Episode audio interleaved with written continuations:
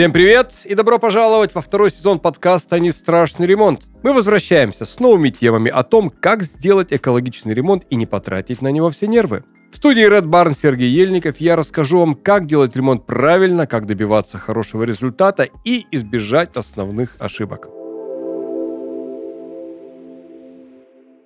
Мы с вами продолжаем сегодня второй сезон нашего подкаста «Не страшный ремонт». И в большей степени мы в этом втором сезоне говорим не о каких-то частностях, связанных с ремонтом. Мы делаем упор, делаем акцент в основном на двух э, вещах. Первый – это вопросы, связанные с экологией, с экологичным строительством, с экологичным домом, с энергосбережением. И вторая группа вопросов, о которых у нас пойдет речь в следующих наших выпусках, это вопросы, связанные с таким увлекательным занятием, как импортозамещение.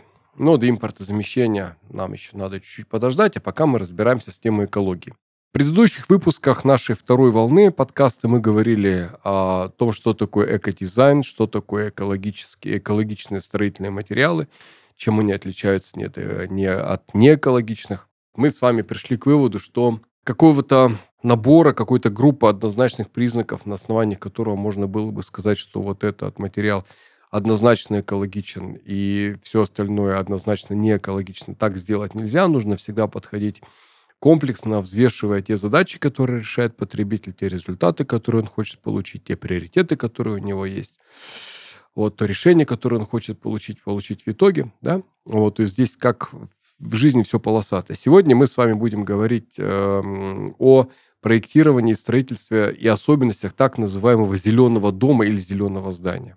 Вот это э, понятие, этот термин, он случается в разных, э, в разных обличиях. Он реализуется в разных ипостасях. А, Ольга Кузнецова мне сегодня поможет рассказать о некоторых моментах, связанных с проектированием таких домов, расскажет и еще о своем уникальном, реальном абсолютно опыте, о реальном проекте, который она сейчас делает э, с одним строителем из... Ольга, откуда это, этот проект? Ну, это дома? совместно Орел Москва, то есть как бы некая заявка, запрос, над которым мы сейчас будем работать. Да, но что это за запрос Орел Москва, об этом мы с вами поговорим чуть позже.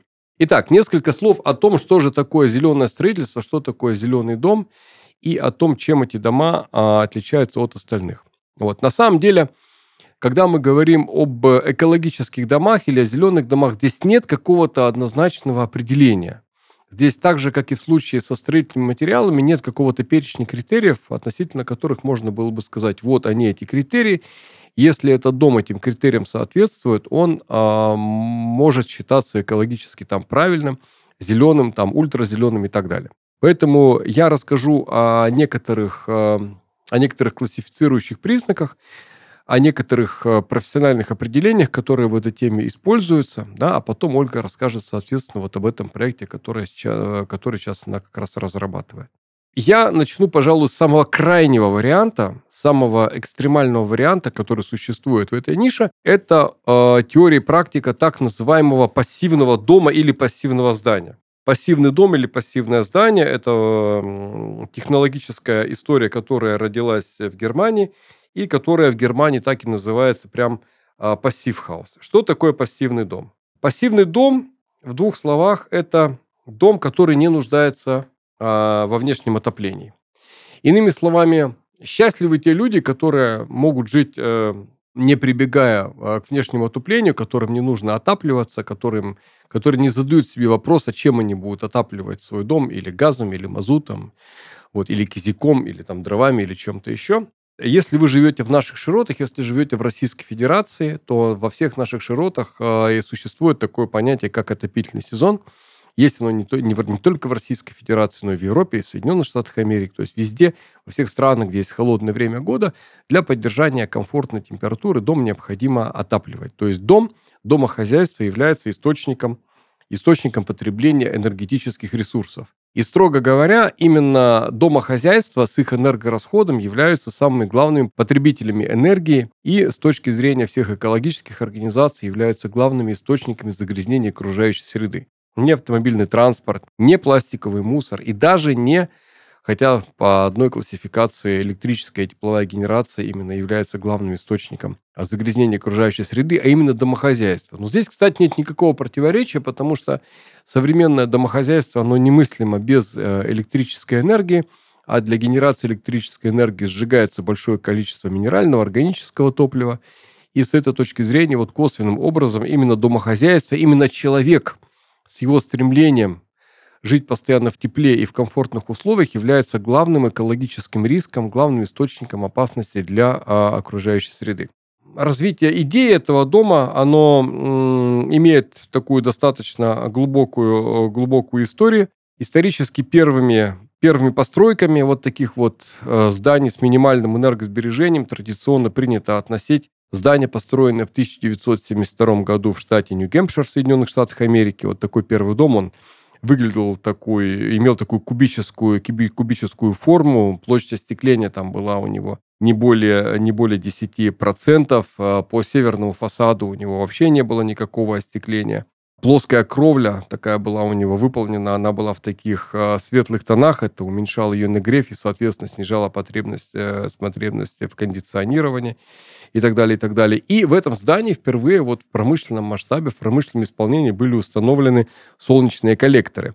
Солнечные коллекторы, они знакомы нам вот в стихийном виде тогда, когда мы приезжаем, например, в Турцию или в Грецию или в другие теплые страны Средиземноморья, мы видим такие вот бочки бочки на крышах это и есть те самые вот коллекторы, которые нагревают воду вот, для того, чтобы не тратить электрическую энергию, для того, чтобы комфортно мыться или отапливать свой дом в прохладное, в прохладное время, время года. Просто вот на этом здании они впервые были установлены для того, чтобы использоваться именно во многоквартирном здании. В конце 70-х годов э, в городе Отаниеми в Финляндии был построен второй дом, который принято считать, э, принято считать пассивным. Да? Вот, тоже, но по сути это не совсем пассивный дом, а здесь э, нужно проводить разграничения. Существуют пассивные дома, то есть дома, которые нуждаются вообще э, в нулевом значении энергии для своего отопления, а есть еще дома с нулевым энергопотреблением. Вот нулевое энергопотребление э, или не с нулевым, с низким энергопотреблением. Вот это были дома скорее с низким энергопотреблением, чем пассивные дома. Потом уже научная концепция пассивного дома с ее теоретическим обоснованием, методическим обоснованием, это появилось в 1988 году, и отцом-основателем идеи пассивного дома стал немецкий инженер доктор Вольфганг Файст, который и основал институт пассивного дома, который до сих пор находится в городе, э, в городе Дармштадт. Здесь нужно сказать, что понятия пассивный дом и зеленый дом, э, эти понятия очень часто смешиваются. Под зеленым домом часто имеются в виду здания, построенные из экологически беспроблемных материалов. Но как мы с Ольгой уже увидели в прошлых выпусках, да, такое понятие, как экологически беспроблемный материал на сегодняшний день не существует. Вот, потому что любой материал, если мы хотим, чтобы он нормально функционировал, чтобы он нормально работал, он так или иначе подвергается какому-то воздействию со стороны, со стороны человека. Он чем-то пропитывается, да, он э, как-то обрабатывается, в конструкционных э, целях используются различные там клеевые составы и так далее, и так далее, и прочее, прочее. Поэтому в этом смысле вот зеленый дом, зеленый дом как квинтэссенция экологической кошерности, это в некотором смысле такая вот недостижимая абстракция. Поэтому э, в основном все-таки я бы предпочел использовать название именно пассивного дома, а не зеленого дома, потому что это э, во всех отношениях э, более правильно. Так вот, доктор, Фа, доктор Файст, он построил разработал концепцию вот этого пассивного, пассивного дома, пассивного здания, который не потребляет никакой энергии. За счет чего? Ну, строго говоря, за счет э, всех компонентов, из которых это здание состоит. Это специальные стены, да, с утеплителем, Самым распространенным материалом для строительства таких зданий является пеногазобетон с наружным утеплителем. Это специальный материал для кровли. Вот очень важно здесь э, использовать э, правильное, правильную ориентацию здания по сторонам света, для того, чтобы обеспечивать равномерное освещение его в течение всего суточного периода. Это правильное распределение остекления, то есть на северной стене меньше окон, на других сторонах фасада, соответственно, окон может быть больше. Да? Это и э, сами окна, которые тоже должны быть другими. Специально для пассивного здания, например, компания Века разработала систему, которая называется Topline Plus. Это окна с коробкой 104 мм шириной, внутри которых находится эффективный теплоизолятор неопор, вот, и где используются стеклопакеты там, толщиной до 54 мм. Эти окна, они тоже должны обеспечить э, очень высокую степень герметичности, очень высокую степень изоляции. Потом на месте этой профильной системы пришла система там Softline 82, которая тоже сертифицирована для, для пассивного здания. Но пассивных зданий очень и очень мало. Да, я затрудняюсь сейчас сказать, сколько их именно построено, да, но количество их в Германии исчисляется несколькими десятками. В России было несколько попыток построить пассивные дома, но ни одно из них, насколько мне известно, так и не прошло сертификацию на пассивное здание, которое проводит этот институт в Дармштадте. И на самом деле сейчас, когда мы говорим о зеленых зданиях или об энергоэффективных зданиях, мы говорим не о пассивных домах вот в классическом смысле, то есть э, о пассивных домах так, как они имеют право называться, называться по, а, по документам, мы говорим о зданиях с минимальным энергопотреблением или о зданиях с уменьшенным энергопотреблением настолько, насколько это возможно. И здесь, естественно, возникает вопрос, если э, человек строит такое здание,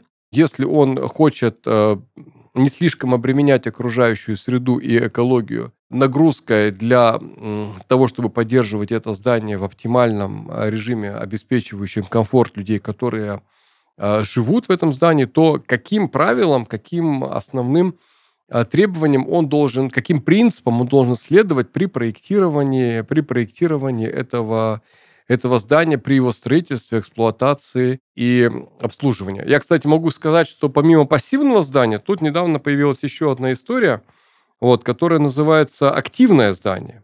Ольга, знаешь, что такое активное здание? Могу только предположить. Предположи. Ну, это, наверное, ту энергию, которую получают, э, собственно говоря, за счет нее и э, происходит вся коммуникация. Ну, нет? в общем и целом правильно, да, но здесь с маленькой поправкой. Дело в том, что вот активное здание, это такая чисто вот, э, это изобретение недружественных стран, назовем их так, да, как-то так вот получается, что вот именно вот недружественные страны не генерят основные вот направления в области разработки, разработки этих историй. Когда дом является не просто реципиентом, получателем энергии, но и ее производителем. Например, он является ее производителем, если э, у него на крыше установлены солнечные батареи, или если в, э, в системе жизнеобеспечения этого дома находятся э, элементы ветровой генерации. Если отопление дома осуществляется при помощи теплового насоса, плюс с учетом вот этих вот и конструкционных элементов, использующих возобновляемую, возобновляемую энергию, то может получиться так, что, грубо говоря, дом может производить больше электрической энергии, чем он потребляет. Здесь нужно просто отдавать себе отчет в том, что помимо вот тепловой энергии, непосредственно, которая возникает там, в виде сожженного там, минерального или органического топлива, основное энергопотребление – это потребление именно электричества. И чем меньше электричества потребляет здание, да, тем оно более энергоэффективно, тем оно более, скажем так, зеленое, тем оно более, тем оно более экологичное. Так вот, здания, которые сами являются производителями такой энергии, в ряде случаев могут производить больше энергии, чем они ее потребляют. То есть, грубо говоря, для того, чтобы поддержать температуру 22 градуса во всех жилых помещениях, им необходимо 100 условных единиц этой электроэнергии в месяц. Да, на самом деле они, если им там повезло с большим количеством солнечных дней, они производят там 20 Э, там не 100, а там 150 этих условных единиц, возникает вопрос, а что делать с этими 50? Конечно, можно их просто отдать в окружающую среду, но жадность человеческая не знает границ. Вот говорю я в кавычках, потому что это никакая же не жадность, а элементарный человеческий расчет. И в некоторых странах существует возможность продавать вот эти вот излишки энергии, отдавая вот эту избыточную электроэнергию в коммунальную сеть, ты получаешь за эти деньги. То есть это так называемые активные здания. Ну, их опять-таки немного, и их экологичность, их экологические измерения тоже э, вызывают вопросы у некоторых экспертов, потому что для того, чтобы сделать, например, солнечные батареи, необходимо тоже потратить достаточно много энергии. Вспомним, что вымыть молочную бутылку и вернуть ее на прилавок – это гораздо более энергоемкий процесс, чем утилизовать тот же самый тетрапак. Для того, чтобы сделать ветряки, нужно тоже потратить достаточно много энергии, нужно сделать достаточно много материалов и конструкционных узлов с большим количеством углеродного следа и так далее, и так далее. Поэтому, если человек э, э, хочет иметь спокойную экологическую совесть, да, то тогда ему необходимо принимать во внимание целую, целую кучу факторов. Ну, конечно, первое, внимание, да, это э, из каких материалов будет строиться э, его здание. В принципе, по большому счету, все современные материалы, которые используются в домостроении, они так или иначе могут обеспечить высокую степень теплоизоляции. Неважно, о каком материале мы говорим. Это или сруб, или брус, или кирпич там с утеплителем, или пеногазобетон с утеплителем. Пеногазобетон бывает разной плотности, и, например, при использовании газобетона с низкой плотностью возможно использование даже вот в широтах Москвы газобетонных коробок без утеплителей, да, то есть там вполне достаточно декоративная, декоративной штукатурки или обшивки и обшивки кирпичом. Поэтому здесь самое главное даже не столько выбор, э, выбор материала, сколько выбор и соблюдение технологий производства из этого материала. То есть правильное обустройство фундамента, правильное обустройство гидроизоляции, правильный подход э, к формированию там всех стыков и так далее, и так далее. Очень важно, конечно, по возможности правильная ориентация дома по сторонам света. Как я уже говорил, то, что было в пассивных домах, точно так же используется и в домах, которые сегодня здесь у нас проектируются, да, то есть в обычных. То есть на северной стороне мы делаем меньше окон, на южной стороне мы делаем больше окон. Очень важную роль, конечно, окна играют в обеспечении правильного микроклимата в помещении. Вот. А сегодня стандартом стало использование так называемых мультифункциональных стеклопакетов. Это что такое? Мультифункциональные стеклопакеты – это стеклопакеты, которые работают зимой на предотвращение тепловых потерь да, из здания, а летом они предохраняют помещение от э, перегрева. Они отсекают определенную часть солнечного спектра, и в результате у вас помещение там не перегревается. Очень хорошая, эффективная штука. У меня вот дома тоже на западной стороне как раз стоят такие, такие окна. Вы, кстати, Ольга, учитываете эти вещи тогда, когда вы проектируете дома? Или проектирование дома – это не совсем ваша стезя, вы больше дизайном занимаетесь? Ну, проектирование не совсем стезя, но на этапе проектирования мы занимаемся сразу планировкой, которая будет потом уже конкретно касаться нашего, нашей непосредственной работы интерьера. И это не просто учитывается, это даже чаще всего служит запросом заказчика. А, то есть Поэтому, даже... конечно, как без этого? Поэтому выбор, э, выбор расположения оконных конструкций, их конфигурация, формула стеклопакета, который используется, да, выбор профильной системы, выбор профильной системы, которая используется для для окон это тоже очень важно с точки зрения обеспечения экологического баланса этого дома. Я могу привести простой пример – в соседнем садоводческом товариществе я имел просто возможность наблюдать такой вот натурный буквально эксперимент. Два дома, построенных по каркасной технологии, по типовым проектам, одно и то же отопление, газовый котел. Вот. Э, единственное отличие, которое было, ориентация по сторонам света одинаковая, то есть на соседних улицах, то есть абсолютно вот такой вот тождественный эксперимент. А единственное отличие – это профильная система, которая была в окнах. Да, даже стеклопакеты там были установлены одинаковые, вот, но профильная система была разная. В одном доме использовалась, использовалась профильная система на основе профилей шириной 58 мм. В другом доме использовались профили шириной 70 мм, то есть 12 мм разницы. При этом композиция самих окон, их расстановка, она была одинаковая. Вот в феврале этого года хозяин дома, э, в котором были использованы профили 58 миллиметров, он заплатил около пяти с половиной тысяч рублей за отопление своих 200 квадратных метров. А хозяин дома, который тоже площадью 200 квадратных метров, в остеклении которого было и были использованы профили 70 миллиметров, заплатил чуть меньше 4 тысяч рублей. То есть, в принципе, разница вроде бы там полторы тысячи рублей на дом, на круг в самый холодный месяц, она не такая уж и большая. Но самые коварные расходы – это расходы постоянные. И э, вот эти постоянные расходы, они имеют свойство накапливаться, да, и со временем э, давать такой, э, ну, приводить как, как бы к определенному результату. Поэтому, если мы не хотим отапливать улицу, если мы не хотим платить лишние деньги, тогда это тоже необходимо учитывать. Поэтому обустройство фундамента, обустройство подвала, в случае, если он обустраивается. В наших широтах это делается, конечно, не так часто, но тем не менее делается. Обустройство кровли, ее правильное утепление, герметизация, да, обустройство окон. Это все то, что влияет на энергетический режим здания и непосредственно сказывается на его, а, на его экологическом балансе. Очень важная вещь, которую часто забывают при проектировании, при проектировании дома, э, это вентиляция. Большинство домов большинство домовладельцев, большинство проектов вообще не заморачиваются вентиляцией и делают так, или исходят из того, что у них вентиляция в доме будет просто естественная. То есть э, есть какое-то есть какое-то какое-то окно на чердаке, есть какое-то окно там на первом этаже, и вот они думают, что это все само. Дверь открыла из окна через дверь само. Да, да, да, да, да. И из окна дверь все вот это вот будет происходить. На самом деле, конечно, это колхоз красная смычка. Вот это история, которая ну не может считаться там энергоэффективной, поэтому современная система вентиляции это система, которая использует в том числе и рекуператоры, это специальное устройство, когда тепло из дома а наружу воздуха отдается тому воздуху, который поступает э, снаружи. Вот, ну, в общем, можно много об этом говорить. А, нет мелочей в проектировании дома, если мы хотим обеспечить его не только экологический баланс, но просто элементарно не хотим платить э, какие-то лишние деньги за, за этот дом. А на что сейчас возникает спрос такой достаточно большой, это на простые, быстро возводимые решения в области индивидуального, индивидуального домостроения. Почему? Потому что особенно вот в пандемию люди почувствовали э, вкус, люди почувствовали вкус к загородному жилью. С одной стороны. С другой стороны, стоимость строительства сейчас, например, в Московской области одно, одного метра квадратного достигает там, 150 тысяч рублей. То есть, если вы строите дом площадью 200 квадратных метров, то вы можете смело брать себе бюджет там ну, порядка 25-30 миллионов рублей. Это, конечно, очень большие деньги.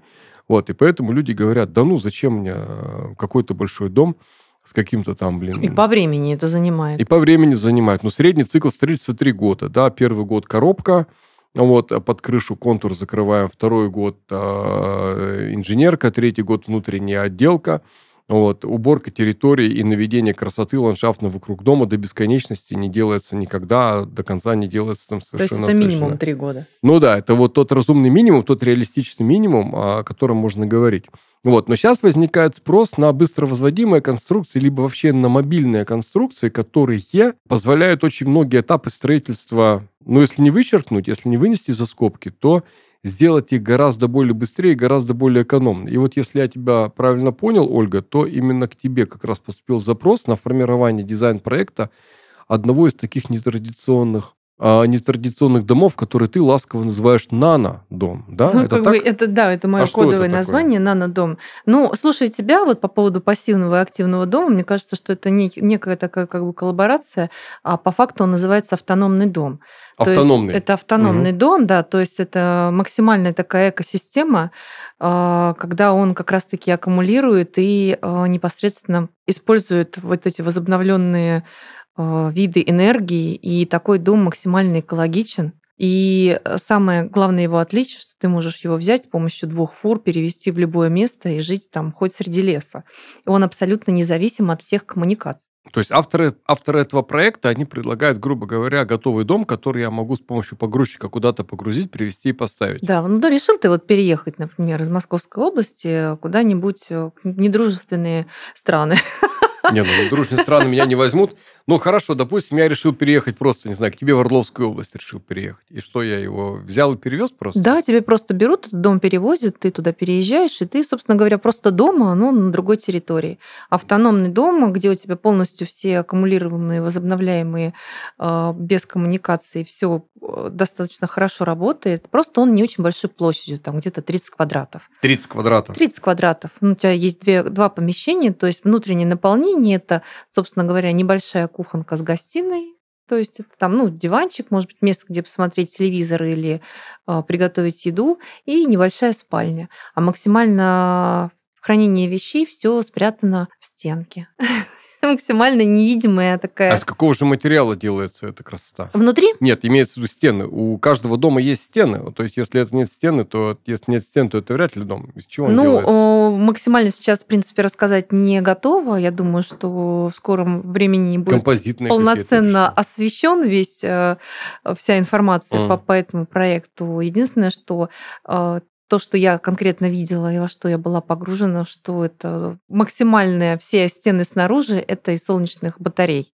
То есть это как раз-таки вот то, что ты говорил. Одна сторона — это окна и солнечные батареи, вторая сторона полностью изолируема, там нет окон, я так понимаю, Северная то, что обращено сторона, к северу, да. да. То есть и он максимально аккумулирует солнечную энергию, ветер, э, природные какие-то явления, и за счет них э, есть вода, как раз-таки грамотно продуманная вентиляция, кондиционирование, то, что спрятано под крышей.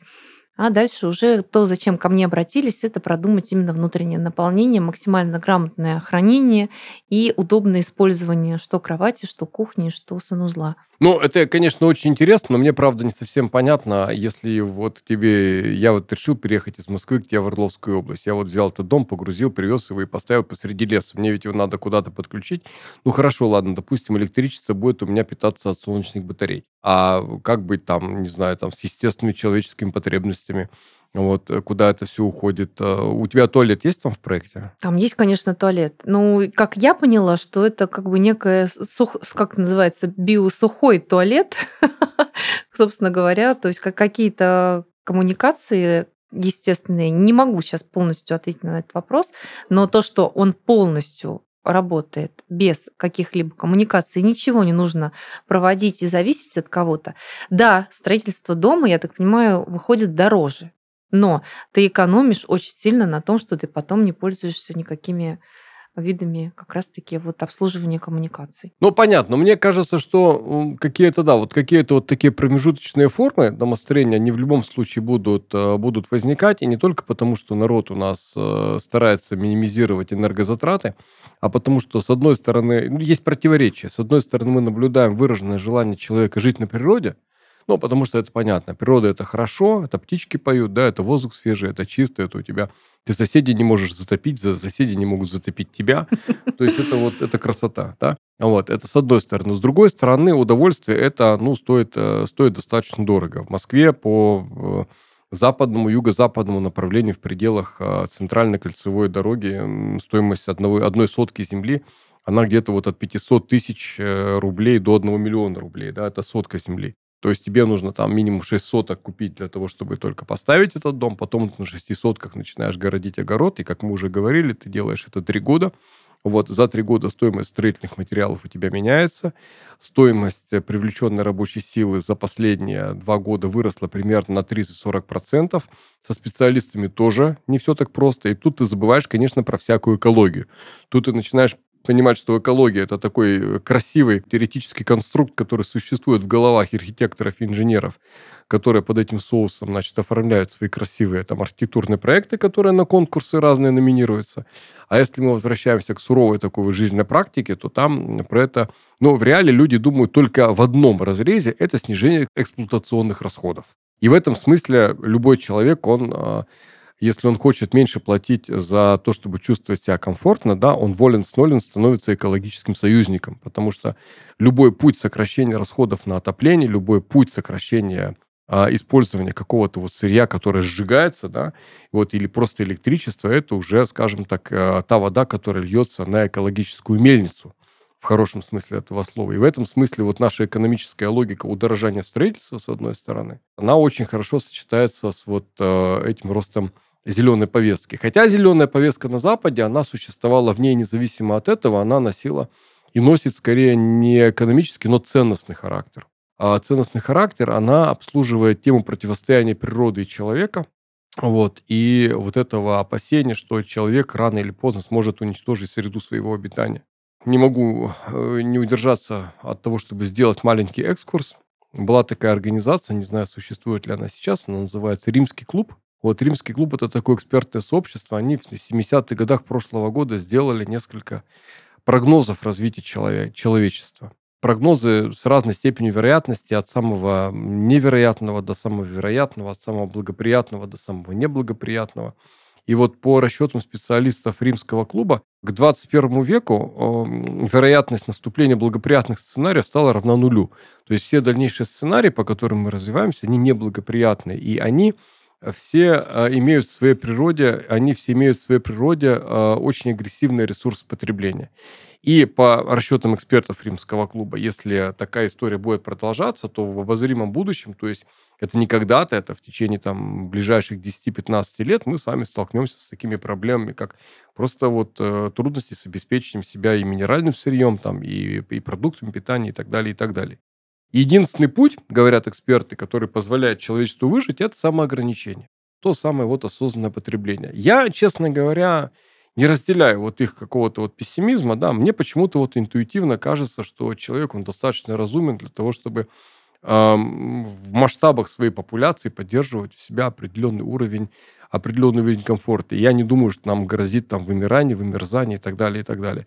Просто экологическое мышление – это э, такое мышление, которое дает человеку определенные выгоды. Да? Они дают, не только успокаивают его совесть, но и позволяет ему просто сократить расходы для того, чтобы чувствовать себя комфортно практически в любой климатической зоне. Поэтому, да, экологическая повестка, она не должна быть для нас каким-то вот религиозным символом, она должна для нас быть просто вот ориентиром, который, с одной стороны, подчеркивает нашу ответственность перед окружающей средой, с другой стороны, помогает нам искать возможности действительно эффективно выстраивать нашу жизнь, эффективно выстраивать все, что касается нашего жилья, обеспечения нашего комфорта, комфорта и безопасности. Потому что я вот не знаю, в твоей практике, например, попадались люди, которые делали акцент вот именно на о каких-то вот экологических ценностях своего жилья? Или для них это все-таки были скорее практические вопросы? Сокращение Больше расходов. На экономия, экономия ресурсов э, – это всегда выгодно и нам, и природе. Поэтому больше с экономической точки зрения. Ну да, поэтому я думаю, что и... Э, да я, честно говоря, думаю, что и отцы э, вот этих э, энергосберегающих концепций, да, которые на Западе так хорошо распространились,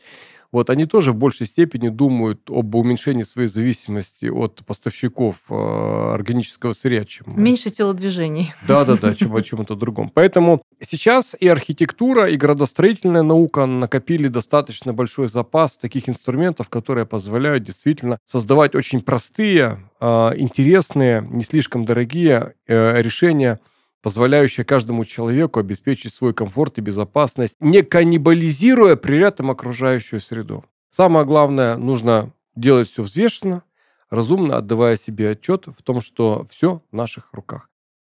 Это был «Зеленый дом». Тема очень сложная, я бы сказал, такая практически, не, практически неисчерпаемая, имеющая для нас э, уже не только теоретический смысл, но и приобретающая практический интерес, вот с учетом того, что все вокруг становится дороже. Вот. Э, и это очень хорошо гармонирует с темой защиты окружающей среды. Мы уже отдалились от темы практического ремонта в область, в область такую ценностно-мировоззренческую, но мы обязательно вернемся к нашей ремонтной повестке, потому что в самом ближайшем будущем нас ждут выпуски, которые посвящены такой актуальной теме, как импортозамещение материалов и технологий. Я слышал много таких вещей, что сейчас все, ничего не купить. Лифты не поставляют, слаботочки никакой нет, э, керамики нет, сантехники нормально тоже нет. Сейчас э, вот не надо подробно говорить, но скажи э, вкратце, Оль, нам есть чего бояться или все не так страшно? Нам нечего бояться, нам вообще ничего не страшно. Но мы, тем не менее, запишем еще пару, пару выпусков подкастов, посвященных теме импортозамещения буквально в самое ближайшее время. Сергей Ельников, Ольга Кузнецова. Спасибо вам за внимание. Ждем ваших вопросов, замечаний и предложений по любым доступным вам каналам связи с нашим подкастом. Всего хорошего и до следующих встреч.